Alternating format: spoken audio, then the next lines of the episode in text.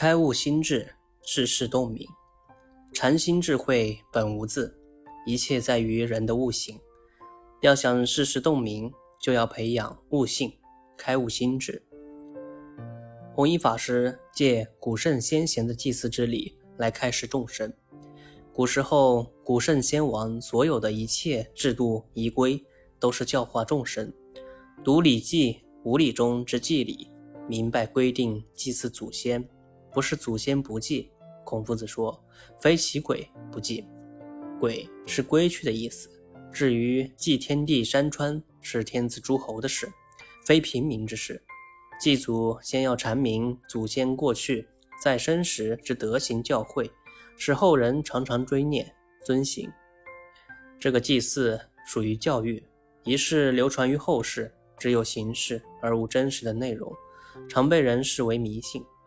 佛门中祭鬼神之仪式很多，其中有非常精彩的开示，使民众都能明白。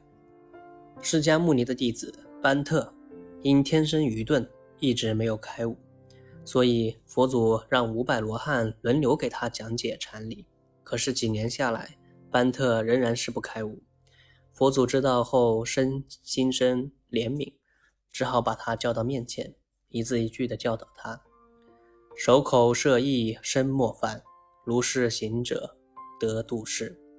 佛祖说：“禅本身不立文字，全靠人去心领神会。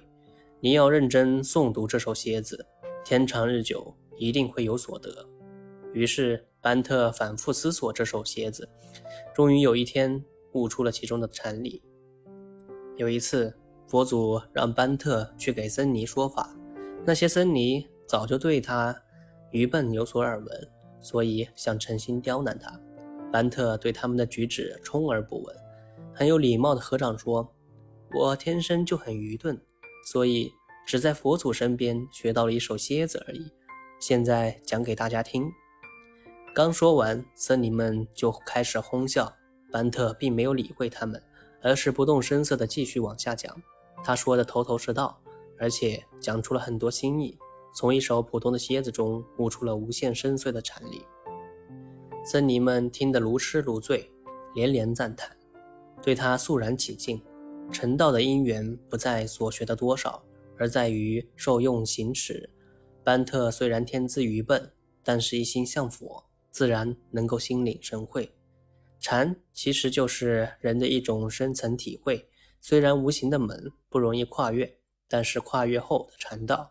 却是真实不虚的动人世界，所以学不在多，贵在力行。好的，欢迎大家点赞关注呢。晚安。